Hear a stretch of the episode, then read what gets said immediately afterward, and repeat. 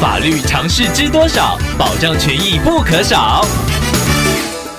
欢迎收听《法律知多少》时间，我们请到台湾瑞银法律事务所律师郑瑞伦来为您解答法律上的疑惑。各位听众朋友，大家好，我是郑瑞伦律师。郑律师您好，听众朋友小袁透过官网留言板想要请问您，他最近使用了远距教学上课，在分组报告时，听众录制了同学的报告内容作为个人笔记，事后同学发现了，觉得不太高兴，听众也向对方致歉，想要请问。郑律师，没有经过他人同意就录制对方公开的内容，是否有违反著作权法呢？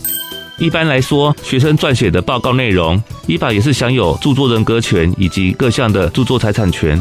关于同学的分组报告，可能会有文字、照片、图示、论述或者是演讲，与他有关的著作就会有语文著作、美术著作或者是摄影著作。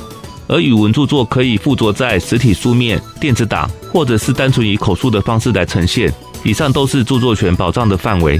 听众朋友在没有得到同学授权或者同意的情况之下，就录制对方的报告内容，这样属于以录影的方式来重制对方的著作，已经侵害对方的著作权，确实应该向同学表达歉意。以上希望律师的回答可以帮助到听众朋友，谢谢。法律知多少？小小常识不可少，让您生活没烦恼。